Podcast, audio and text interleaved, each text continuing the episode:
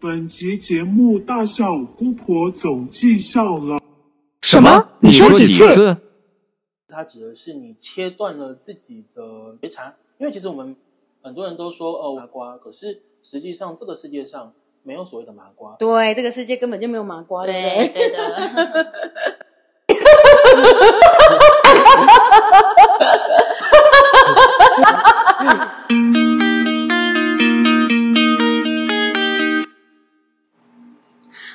大家好，欢迎回到产子之间，我是你的灵魂家人 Miola，感谢你们听见这个频道。那今天呢，我们要来聊一个非常特别的主题，就是上个礼拜的 YT，我有分享一个叫通灵者症候群。哦，我相信大家应该有很多人都很好奇。那如果还没有看过 YT 的朋友，可以去那个 YT 搜寻产子之间，搜搜寻那个灵性症候群那一集就可以看到咯。哦，那今天刚好我们就邀请我们的老师乌卡夏跟阿卡娜，一起来跟我们聊聊通灵者症候群到底是什么样的状况。老师，我跟你讲，其实讲到这个，为什么？你知道我有一个朋友啊，她就是一个普通的女生，但是呢，因为她好像从小就很容易可以听到或者是收到、感知到一些讯息，她自己也很困扰。她曾经讲过说，她好像有一次去一个类似卖佛牌还是类似的店。然后他进去之后，他就闻到一个很奇怪的味道，但是全场只有他一个人闻到，好像类似酸酸的。大家说没有啊，就檀香的味道哦，但他就是闻得到，这样应该也算是通灵者症候群吧？也算是啊，因为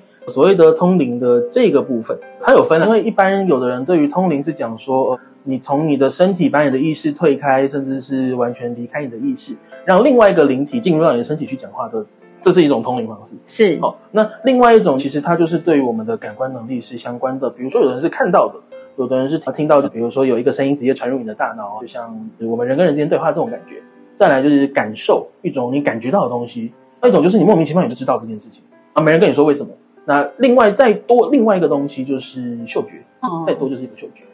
对，就是真的很像我那，因为那个那个女孩子其实是我朋友喜欢的一个女生，有八卦的味道。对，然后你知道 就很特别的是，比如说她可能在跟那个女生聊天的时候，女生就会突然说：“你等一下，有人跟我说什么？” 我的朋友就会觉得，因为不懂嘛，就像我影片上面讲的，很多人就会觉得，你到底在干嘛？我觉得好像很多是不是通灵者症候群人都会有这种状态，他们比较不知道怎么，当他们不知道怎么控制这个能力的时候，其实对他们来讲也是一种困扰，会不会？是当他们对这个能力没有足够的清晰度，他们不知道该怎么使用这个东西的时候，就会有所谓的困扰了。甚至依情况而言，有的人会觉得这是一种诅咒。就足对那个女生就常觉得自己是不是疯了，但是她又真的听得到这些东西，那也某时候某些时候会看得到一些影子这样子。我我要说一下，我之前还没有接触到灵性的课程跟团体的时候，我是对这些是没有编的。可是后来有老师的连接天使之后，开始就知道说，原来还有其他的方式。之后我就是有闻到花香味过，嗯花香味那种百合或者是桂花，它是它是一个就是莫名传出来的味道吗？，对对对，而且而且它有时候就是在吸气之间，就我们都会平常会呼吸嘛，那你呼吸的时候，你吸到一半的时候，突然那个香味就出来了，可是你想再吸的时候就已经没有了。可是呃不一定说旁边的人会知道，很特别。那像这种通灵症候群的人，他们到底要怎么样去运用他的能力？他可以被关闭，或者是他可以怎么样去妥善的运用它？理论上，所谓的关闭，它指的是你切断了自己的觉察。因为其实我们很多人都说哦麻瓜，可是实际上这个世界上没有所谓的麻瓜。对，这个世界根本就没有麻瓜，对不对？对的，你会发现，其实我们每个人无时无刻都在感知，都在觉察我们周围发生的任何一切事情。嗯哦，比如说今天有一个假设变态大叔尾随你好，你一定会知道说好像哪里怪怪的，就赶快快步离开，或走到比较光明的地方，甚至跑到警察局拿出我的防狼喷雾剂之类的。你会有一个相对应的应对措施。那同样的，在我们跟灵性世界互动的时候，也会有各种各样的方式，是我们可以去使用的工具。那甚至说，我们如果是带着一个偏见、没有任何的批判、没有任何恐惧性的方式去对待灵体世界，你会发现，嗯其实灵体没有我们想象中那么可怕了。因为很多时候，人们对于灵体的恐惧来自于他们的未知，嗯他们不知道该怎么去跟灵体世界相处，毕竟看不到的人。嗯可是我前几天看到网络上有一个贴文，他在描述曾经他到坟墓他会很害怕，直到他看到有人告诉他，原来坟墓里面装的不是只有死人呢、而是每一个人他们所深爱着的人都在里面呢、当你这样去想的时候，哦会不会觉得说，瞬间你对于灵体的恐惧就少了一大半。也对也，所以它其实只要一个转念的过程。呃，可以这样说啊，这是一种 一种很棒的调节剂啦。可是如果更多的，我们会透过一些一些课程的呃赋予你的工具，让你知道说你可以怎么去呃对面对灵体世界，你可以怎么样跟他们互动，可以怎么跟他们相处。因为我记得上一集我们有聊到，其实好像乌卡夏老师小时候也算是通灵体质，但是有没有症候群我就不知道了。呃，曾经我跟另外一个一样是。从小就会接触到灵体世界的朋友，我们就有在聊天。我就说有时候都会觉得自己疯了，因为自己你是在跟一个没有人，大多数周围的人都不会听到，那没有太多的认知，因为他们没有人教导过他们。可是你就会觉得说我是神经病吗？我是疯子吗？有时候我们就会在那边疯狂对答案，然后确定说哦好，我不是神经病，哦你不是神经病。这样 所以难怪老师对于这个主题很有感觉，对不对？我觉得还蛮好玩的。所以你是透过接触，比如说天使开始，慢慢的你开始怎么样去运用这个所谓的通灵体质吗？从接触天使开始是一个部分，可是后面慢慢的还是会进入到一种所谓的我需要呃做一些，比如说保护措施啊，或者是干嘛的来保护我不会被灵体干扰或影响。可是直到我后来我在去年，我突然莫名其妙很想联络我一个。朋友，对我就跟天使们说，一开始我会有一种很奇怪的感觉，我说我好像进入到停滞的状况了，我想要跟我的这个状况有更多的突破，更多的进展，所以天使们，你们帮我安排一个老师吧，那最好是我可以去很棒、很快速的认知出来他是谁。我讲完这句话之后，我就超想联络我那个朋友，可是我想要联络我那个朋友很久，对我从三年前就很想联络他了，对，直到我后来联络他之后，他跟我说。以前他跟我邀约去上一些天使系列的课程，哎，可是我当时没有去答应他，因为他上到的是一个比较中阶的课程了，没有上初阶，没有办法当同班，所以我就没有就暂时放下了。我以为是跟天使上课这件事情，直到后来，然后他说他没有在带这个天使的课，我说那你现在有在带什么吗？他说我在带 S S Consciousness 的课程，然后老师可以讲慢一点吗？A A 什么东西？S S 那 Consciousness。Asia's Conscience，它是什么样的一个课程？它是一个赋予人们各种各样的工具，让你可以知道你在你的生活当中，你是可以怎么样去创造，怎么样去改变你的生活实相，去获得那些你真正想要拥有的东西。那这样的课程对于这种通灵体质的人，他们会有一些什么样的帮助？非常的有帮助。比如说我们在课程里面就会呃介绍到一个比较常用的工具，它就是叫做提问的这一项工具。那呃在 S S 这套系统里面，它是讲说的是一个答案，它往往会削弱人们的力量。因为当我告诉你一个答案就是这个样子的时候呢，如果这个人他具有权威性，或者是他是你的家长、你的谁谁谁，那你会对这个东西深信不疑哦，好像只有这样。可是你体验到的东西，如果它又是另外一回事的，会是怎么样？你会开始怀疑自己，开始批判自己。哦，我一定要跟他的答案是一样的。那如果我跟别人不一样，会是一个我自己的错误。所以我要尽可能让自己变得跟别人一样。你会让自己进入到一个平庸化的状态。这是延伸出来的东西，所以答案往往它会削弱一个人的力量啊。比如说像拉康纳第一次在上我的天使课程的时候呢，他其实第一天是迟到的，呃，但是他的天使就出现在我面前。那我他的天使直接出现在对对对，因为那是连接天使守护天使。对，那我就开始跟他去对话，我就意识到说有一个天使出现在我面前，那我就问说你是谁？他说哦，我是那个等一下那个谁谁谁的的天使。那我想要跟你说一声，就他比较路痴，会迟到一点点这样子。我说哦好，那就是刚来人生地不熟，那没关系，算了，就迟到。后来他来了之后，他就跟我说：“老师，不好意思，上课迟到了点。”我说：“嗯，没关系，因为你的天使先来跟我报信，然后他是 散发着红光的一位天使哦。可是当他在连接的时候，他发现他的天使是散发着金橘色的光芒的啊。当然这是事后我知道的，可是在那个当下，他并没有跟我讨论，所以他一直以为老师说的才是对的。”所以他就觉得说，哦，我是不是看错了？我是不是怎么样了？那为什么他们会有不同的光？每个人对于光谱的那个认知不同，颜色的认知。对啊，对。OK，所以没有色盲，有些化学不是化学。我懂，我懂，我懂。因为就就像有些时候，我看了一个绿颜色，明明就是我觉得它是绿色，就有人会跟我说它就蓝色。是是是，对对，每个人的那个光谱认知的颜色不同。对对对对对。所以触及到那，因为我在连接的时候是有点橘红，所以这个感觉是橘红橘红。我想说橘也是红。红也是橘，所以想说，那我就听老师的。对，那时候就是想说第一次接触，那确实有颜色不会差到太多。嗯哼对对对对对，所以就觉得哦好，那就是红呃红色这样子。哎，那阿康娜，你为什么会想要上那个卡夏老师的这个天使课程？难道你也是通灵体质？有没有症候群？我是不知道了。呃，没有，应该没有通灵体质，因为我是幼教的学生的背景，嗯我出社会工作的时候就是幼教的老师。嗯那我之前就在华德福是很棒的学校，华德福，啊很有名。它它就是他一般的幼儿园，他们就注重身或者是心，但是华德福要有身心灵，嗯所以我在接触华德福的体系学校的时候，他就常常会跟我们说天使、心灵，跟小朋友这样子说。所以你的意思是说，在华德福上课的小朋友，他们都会知道天使跟精灵？对对对，他们就会说，其实守护天使的故事也是刚好跟乌卡夏老师上课的时候是一模一样的。对，所以就一直都这样子的环境之下，有大学的同学邀请我说：“哎，你是不是对天使有兴趣？”嗯哼对我说：“那要不要就是两个人同行这样子？”我说：“哎，好像很不错。”对，你真的是帮我大开眼界！我知道华德福这个学校很久，但我不晓得原来他是这样子教育小朋友的，我对，觉得好棒对他哦。他他是那个老师是很注重小孩的灵性的方面。所以它除了身还有心，都还有灵性的方面。灵性的话会说，哎，火精灵啊、水精灵，或是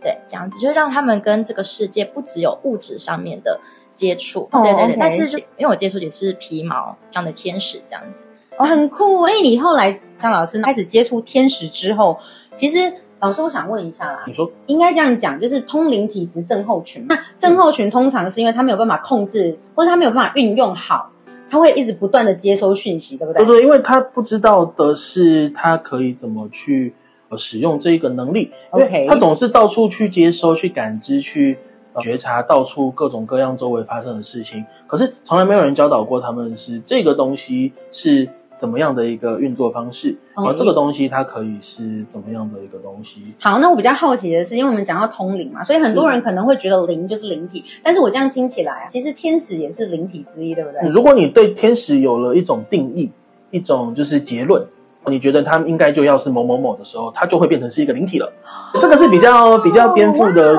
资讯，因为这个资讯它是源自于刚刚提到 SS 这一套系统的课程，它的一个叫做与灵对话的专题课程，它里面会去教导我们去认识各种各样的灵体和灵知世界，它会是什么样子的一个状态。所以你的意思是说，假设我真的是有一些比较敏感的人，我可能经常会呃闻到一些不知名的味道，或者是我可以听见一些不知名的话，感受到一些不知名的情绪，在我没有办法就是排解，或者是我没有办法去区辨出这一些东西的时候，资讯的时候，当我有一个机会能够透过像你刚刚讲那个课程，其实我慢慢就可以辨识出来，他要真正给我的是什么，我不就不会被干扰了，对不对？是的，因为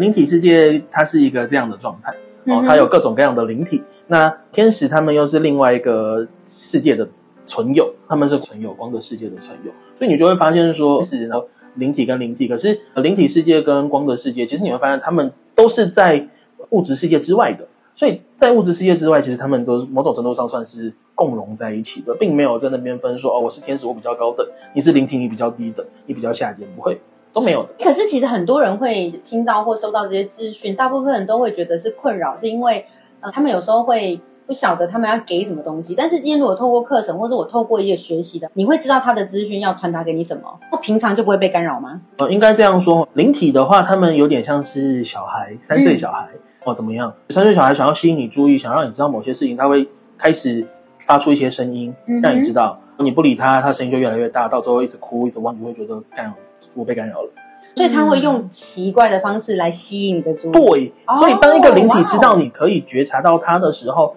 或许他只是有些事情想要跟你说而已。嗯，比如说，可能他想要跟你、呃聊一下，你可以怎么去改变你的生活。比如说，像今天很好玩，就我在猫猫空间，就产子这边驻点，那我就开始跟产子之间的灵体开始对话，我开始跟大安区的灵体对话，我说：“哎、你们帮我带客人来好不好？”嗯对，就进来了两个路过的客人，我觉得这是这是一个很好玩的一个资讯。那第一个进来的客人很好玩，他。呃，一进来，他的问题就很明显不是塔罗牌可以处理的范畴，甚至我注意到他手上拿着一瓶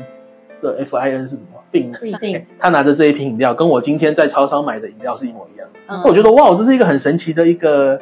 一个一个讯息，嗯一个礼物这样子。我就感谢这些灵体的贡献。那再来就是第二个，就是刚才的男生，我觉得这也很不重要，因为他的问题其实我也发现是很多人他们在生活上面会不知道该怎么处理的这种，对于跟今天的主题还有点类似，像通灵者症候群的这一个部分，就很好玩哦。所以，当我们请求跟灵体一起工作的时候，或许这个对很多人来说是一种诟病，因为我们从小到大接收到的就是灵体是很可怕的，灵体会伤害你，会剥夺你的权利，剥夺、限制你的人身自由，甚至一些灵体他喜欢虐待你什么的。可是你会发现，这些都是来自于电影工商。嗯他们为了渲染那个气氛创造出来的。实际上没有那么多无聊的灵体没事在那边跟你，就是一直要杀害你或者是强迫你威胁你，没有那么多无聊的灵体。因为我比较好奇啊，其实呃，因为通灵者这种女她泛指很多嘛，那其实像一般来讲那种，比如说机身灵体，但是我发现我跟瓦卢卡夏老师聊天的过程，或者是我知道你的这个系统的过程，他们其实没有所谓附身去解答这个行为，是不是？就 像我们刚刚提到的，这是其中一种通灵的方式。嗯那就是比较多可能传统传统的，也不能算传传统啊，就它是一个比较古老的一个通灵方式。嗯比如说到以国以前的道士啊，以前的什么祭司啊、萨满啦，或者是什么什么灵媒婆，因为他们都是透过这样的方式去进行的。那在当时那个时代里面，比较极少数的人是可以带着清晰意识去跟灵体沟通的。嗯那甚至就像呃，我在接触到 SS 这套系统之前，我我是在跟神灵、在跟光之存有合作，所以我在跟他们互动的呃传递讯息的方式，哦，它就有点像是半出神的状态。我没有完全离开我的身体，但是我让他们透过我的身体去做一些事情。那当然就是会有时候会觉得比较累一点点，好，因为的能量的负载性，它会让你的身体瞬间被扩充。我觉得很多人也很害怕，是因为像我们以前常会看到那种恐怖故事，比如说被鬼被鬼附身，或是被什么恶灵附身那种的。其实像有一些呃节目，他们也会有类似的状态。我觉得确实不否认有这样子的状况，嗯可是它不会是大多数的，它是极少部分的某些案例。你会附发现被恶灵附身呢、被剥夺身体的情况下，是某种程度上在这个人就是被附身的这个人，他是去允许这些灵体对他做这些事情。哦，所以你的意思是说，假设我们刚刚讲的，就是你有这一些症状，像通灵者症候群，你是比较敏感，嗯但是你不晓得如何去区辨出来，又没有办法接收他的资讯的时候，他又觉得你收不到他，之后他可能就会用一些比较极端的方式，像这种方式，哦，不会不会不会，他如果想跟你讲话，他不会去占据你的身体，也是因为你们这样完全不能进行沟通。那那些占据身体的呃，灵体又是是极极极极极比较少数的个例了啦。嗯比如说，你可能有的人他对于他过往亲人是紧抓着不放的，他希望他的过往亲人一直一直的陪在他身边。可是这个地方会让这个灵体会进入到一个卡住的状态，嗯他没有办法说他想要自由的去任何他想去的地方，因为你一直纠结在那边，他会想要呃试图去开导你。去疏导你，去引导你，让你不要那么难过。可是你没有办法，你抓着他。像我曾经就遇过一个个案，他的也是出车祸离开的，嗯所以他就一直抓着他妹妹的灵体不放，然后变成他妹妹时不时就会跑到他的身体里面，哦是他去让这件事情发生的。所以当当他妹妹一进来他的身体的时候，他会进入到一种狂，就是狂闹啊、狂哭啊、歇斯底里的啊，他没有办法控制他自己的。对，可是你们就会发现，某种程度上，那个灵体真的想要进来吗？某种程度上，那或许是一种挣扎。对对对，那这样那个那像这种要怎么办？怎么办是什么意思？他要怎么处理这件事情？如果他允许了，那他要怎么样令到这件事情不要再发生？怎么样跟他共存？所以他必须要让自己就是接受这些训练和教导，因为当他有了训练、有了教导的时候，这些课程他做的一件事情是赋予你工具，让你知道是你有能力、你有力量可以处理这些事情的。可是这些东西都是你去找什么道士啊、法师啊、什么驱魔师啊、萨满啦、他们不会告诉你的。他们不会跟你说，你其实是可以处理这件事情的哦。所以，当人们遇到这件事情的时候，他们会让自己觉得我是很无力的，我没有办法处理这些事情，那我一定要向外寻求，我一定要有一个什么保护的机制，不然我会被危害，我会被杀掉。可是你会发现，这当中充满了很多你的资讯量不够充足的部分，还有就是你对于电影工商，甚至是某些这种极端特例的案例，你的那种恐惧感。老师可以多分享一下，你这边有没有一些案例是他真的就是类在认识你之前，他其实就有这种困扰，那在他学习了这个方法之后，他有一个什么样的转变？有啊，比如说像我们提到守护天使好了，其实守护天使他就是负嗯如其名，他就是负责守护我们的一个呃日常生活作息的一个、嗯这样的一个存有，这这样的光的存有吼。那有一个个案吧，我记得他也是家家里面的人一夕之间全部死光了，就剩他一个人。一夕之间全部死光，嗯，就是灾难哦各种各样接二连三的叮叮当当。天哪，那很可怕欸。嗯，如果你很清楚他发生什么事情，你不会觉得那是可怕的。可是讲回来，对当时他他来说，其实是一种心灵冲击。是，是他没有办法接受，没有办法理解这件事情，变成说，其实，在认识我之前，他也是寻求各种各样的宫庙、各种各样的宗教去试图帮他处理这个问题。他要处理的问题是什么？是因为这些亲人会一直来找他吗？对他来说，他觉得是我，这些亲人的灵体一直来找他。是的 OK，所以也是发生事情对对，之后，所以他就有点像是我刚刚分享的那个他嗯会在无意识当中去允许这些亲人的灵体去占据他的身体，嗯去剥夺他的控制权，所以他有点像是走在路上会突然就去，对他来说是一个很困扰的行为，因为他觉得这是一个很不安全的。嗯而同时，就是当他的这跟灵体有这种比较强烈性的接触，他不能说是个例了，应该他也不是说那种范例，可是他就是一个比较特别的案例，他的呃感官一系之间强行的全部都被打开了，而且这些资讯量是他曾经从来没有去吸收过、消化过、没有被教导过的。嗯那别人都是告诉他，哦，你贴这个符咒，你喝这个符水，你绑这个十字架，你呃围脖子上围什么大蒜，反正都是这种东西。可是他的问题就是没有得到解决。可是后来就是在他突然有一次在路上遇到我，因为我当时在在那个就是路边的市集摆摊这样，是他就搭错车遇到我。可是我发现很好玩的是，很多有相关问题的人来找我，他们都会有一个说辞，他们都说我搭错车了，我搭过头了，我不知道为什么会来到这里。可是你会发现，这是他们想要解决这件事情，所以他们的天使或者他们指导灵、他们信仰的神明，去安排他们来到我面前。那我可以再问一个很愚笨的问题吗？问题不会有笨的，问答假如他本来就有指导灵，那为什么他的指导灵会令到他陷入这个状况？因为在这个宇宙当中有一个法则，它讲的是人人吼，他有绝对的自由意志，是所以当你决心要做某件事情的时候，其实或者是当你的内在试图去创造某种情境模式的时候，你的天使、你的指导灵，他们没有办法为你做出任何的干涉，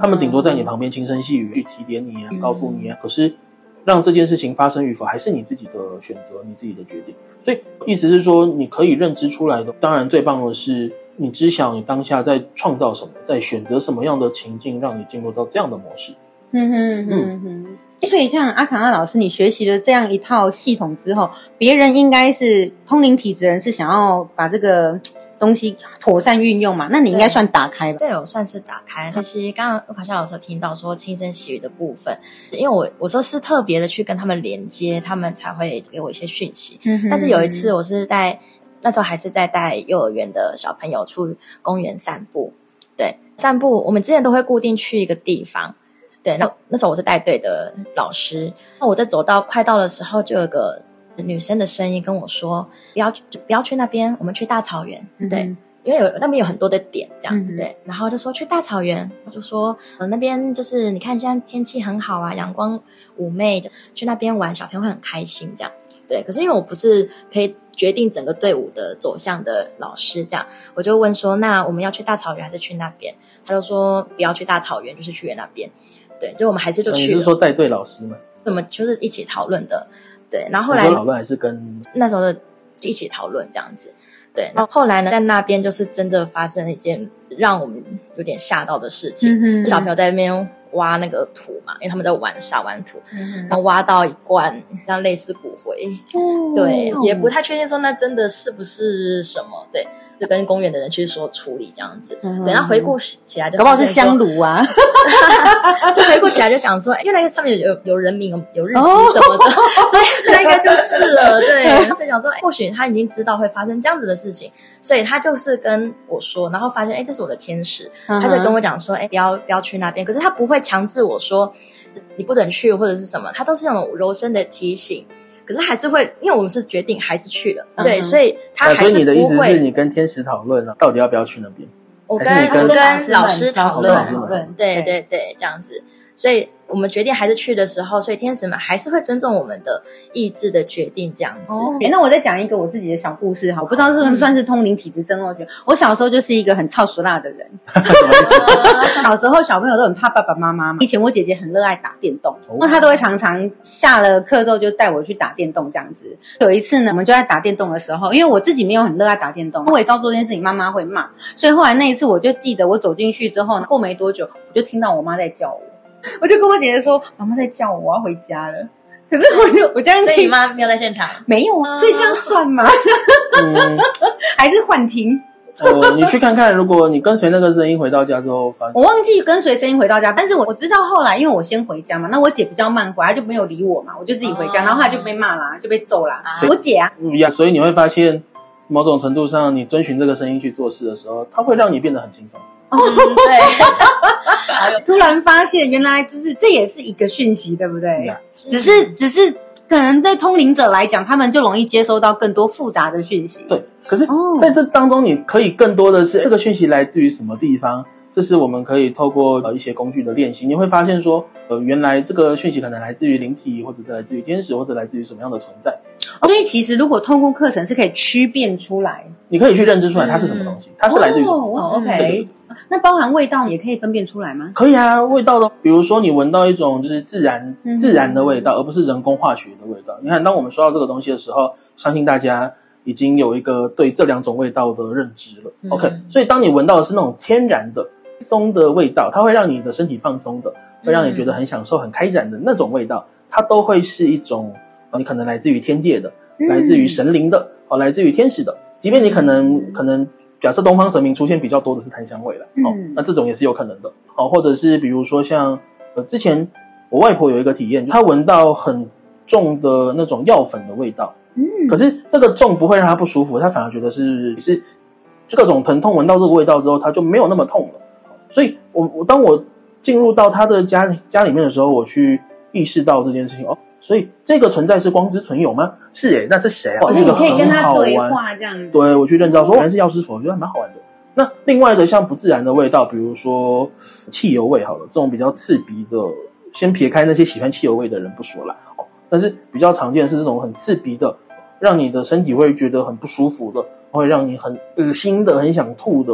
你会知道是这种紧缩的感觉的这种味道，嗯哼它其实都不会是来自于光的世界，它可能会来自于其他别的东西。那阿卡阿卡那老师有讲到说你你会闻到一些味道，像什么情况之下你会突然闻到一阵香味？那你会知道那个是来自于可能存有的，而不是可能路上的花香，啊，因为那个路上就就是马路边的那会突然有一个一阵香这样对，或者是房间哦没有摆花，突然就闻到一个味道，或者是上课的时候，通常都是其实不太一定，或者是我需那时候需要一些鼓励，或者是一些神圣存有的支持跟帮忙的时候，对他们就就有个这样子的味道出现。哦对对对对对好酷哦，对，很很有趣。所以其实像我们透过这样子的一个课程或是训练的，其实慢慢的你就能够开始去比较有方法的去分辨出这些东西。对对对，像像 SS 的这一套课程的语林对话课程里面，它会教你怎么样去跟灵体世界共存，而不是跟它分离开来。因为很多时候，嗯就像我们刚刚提到，比如说你的就是小时候的体验，那个声音，先不管它是来自于灵体也好，天使也好，或是个任何光之存有，不管它是来自于哪里，你知道的是，当你聆听这个建议的时候，你会带来更多的轻松，嗯而不是并不并非所有的灵体他们都会伤害你、捉弄你，会让你变得很不顺遂。这种时候，它只存在于电视电影当中。嗯可是，当你真的愿意去接收、去打开对于灵体世界的觉察跟感知的时候，你会发现他们透过各样各式各样的讯息，就像我今天分享的，他们帮我带客人来了。嗯对，那他们会其实灵，体世界感恩他们，谢谢。对，所以你会发现说，不是所有的灵体它都是呃邪恶的，不是所有的灵体都是坏蛋，不是所有的灵体都会想伤害你，没有，只存在于好莱坞电影里面西，好吗？甚至是一些其他的电影工商，什么丧尸片，嗯哼嗯哼，对，你知道，它都是一个为了渲染那个情绪气氛被创造出来的东西。偏偏很多的人，他们买入了这样的一个观点，对于哦灵体世界就是这个样子，所以他们在跟灵体世界接触的时候，最先浮现出来的并非灵体，而是他们接触到所谓的灵体的能量的时候，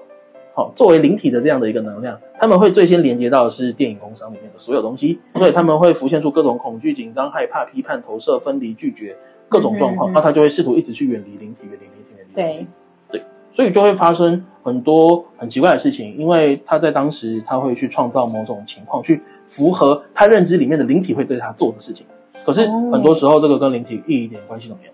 哦太棒了！嗯所以有时候老师，你说你有在带这个工作坊，对不对？好，对我有带电带连接天使的工作坊，它工作坊跟课程是一样的吗？还是哦，就一样的，还是我们的称呼不太，就是变来变去的，反正它就是一个课程，一个工作坊，一个哦，OK，所以它像这样工作坊，或是比如说我现在其实很敏感，但我想要去训练，让我这一些敏感能够为我所用，而不是让我干扰的。它大概需要多久的一个就是锻炼时间？每个人不一样，因为在课程当中，我们所教导的东西，它都是一种工具。嗯那工具是什么意思？就是你要去使用它，要对它有更多的熟练度、清晰度。你不断的用的用，它会让你越来越。嗯那这个就要看每个人他们怎么去使用这些东西。但是课程的时间，我们这个课程的时间，工作坊大概多久？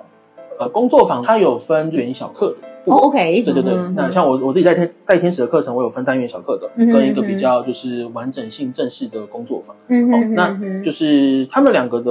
时间不一样，像哦小课大概是大概